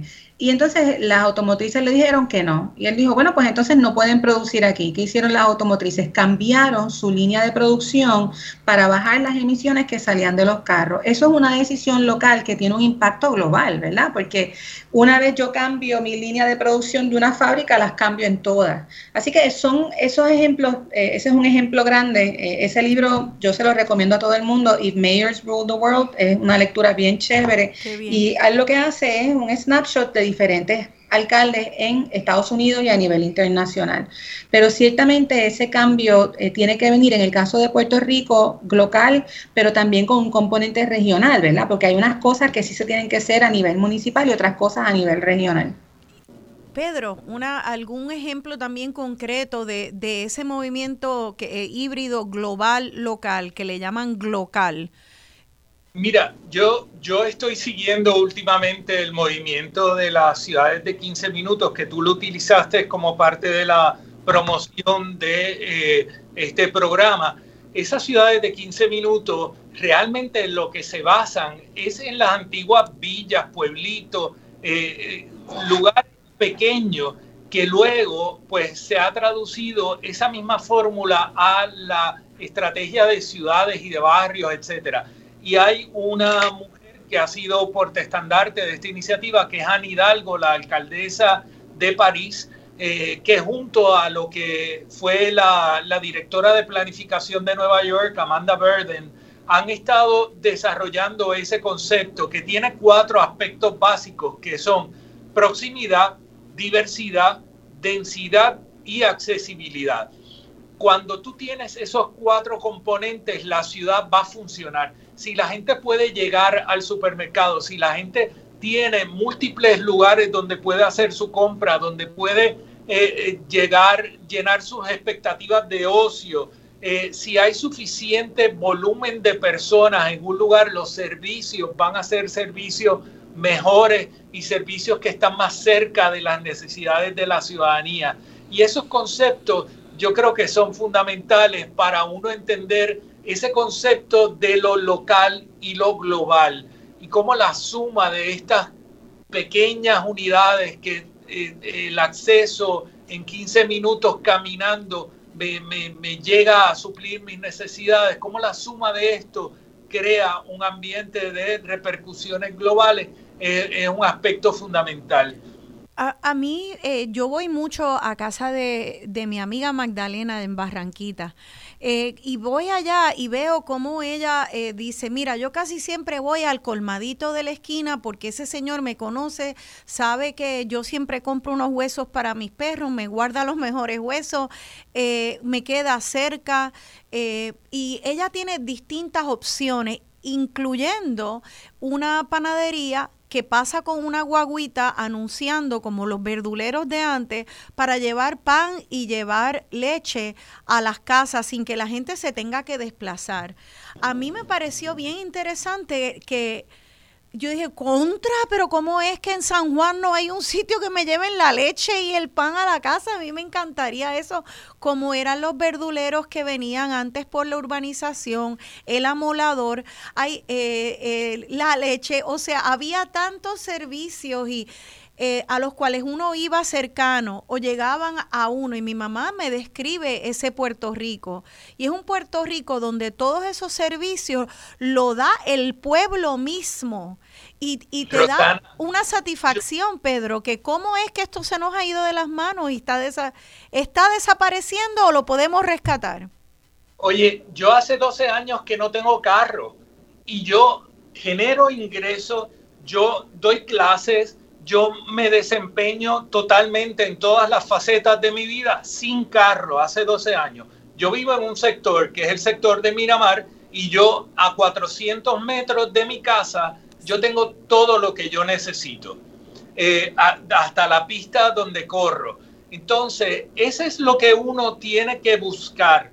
Y yo no pretendo imponer el modelo que yo he escogido en otra gente pero yo sí tengo la intención de exponer el modelo que yo he escogido y las ventajas que eso ha tenido, tanto para mi salud como para mis finanzas, como para mi calidad de vida.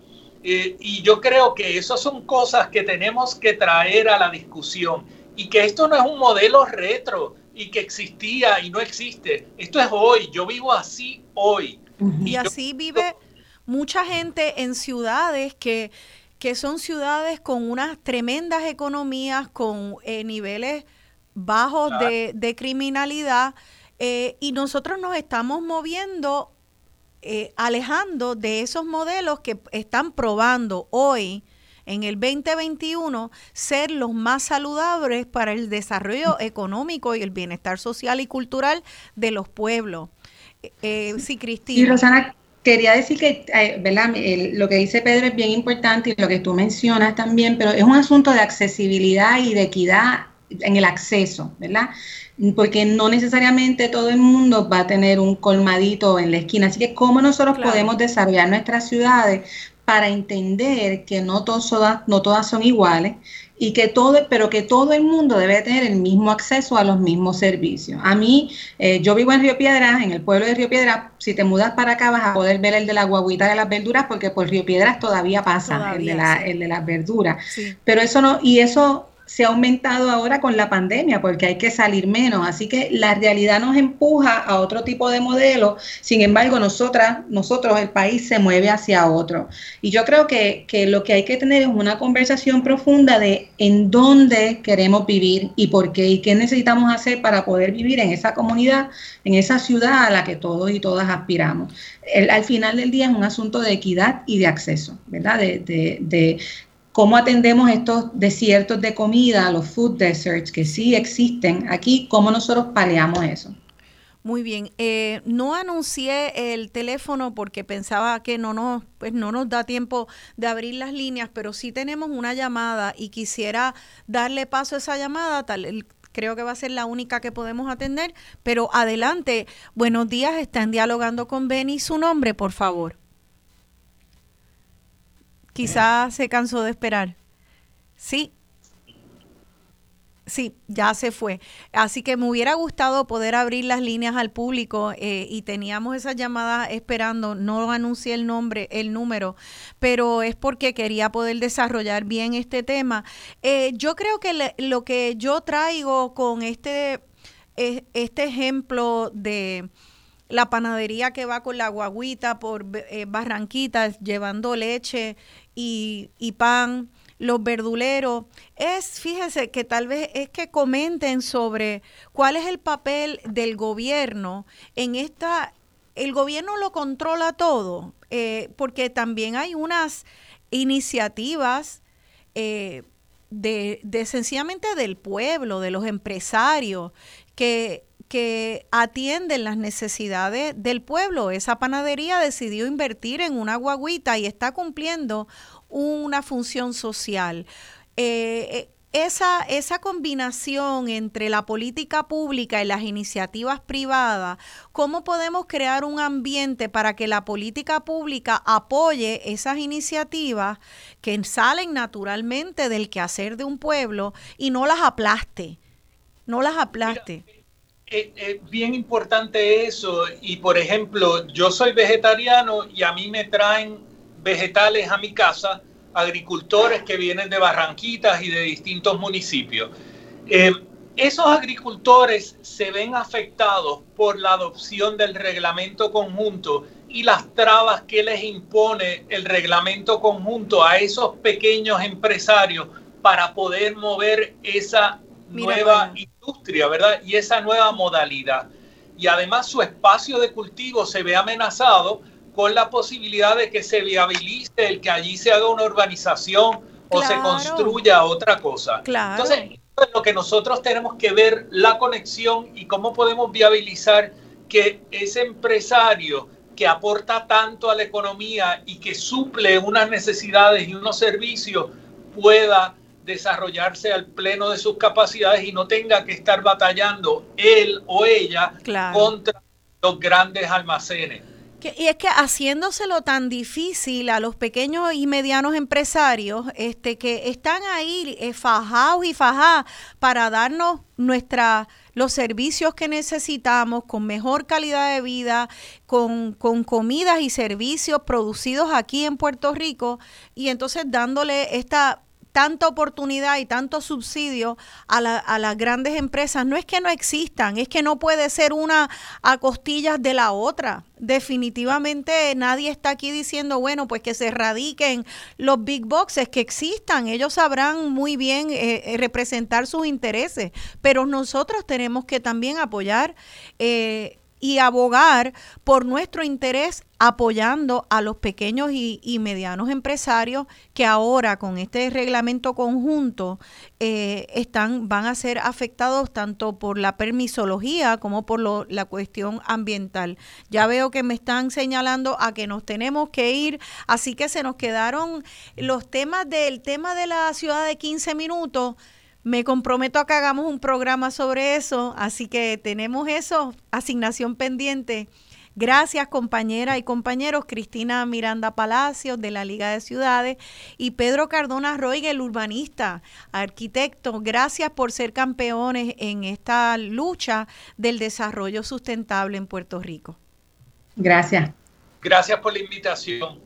Gracias a ustedes y nos vamos de, nos despedimos del programa con la canción Sal a caminar de Roy Brown. Que salgamos a caminar a nuestros pueblos, nuestros campos, nuestras ciudades y también que estemos activos, velando a este gobierno que comienza para que responda a las necesidades de nuestro pueblo borincano. Se despide de ustedes su servidora Rosana Cerezo.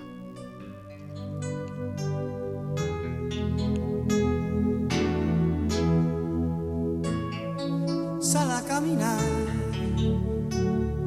No estés quieto, te vas a enfermar.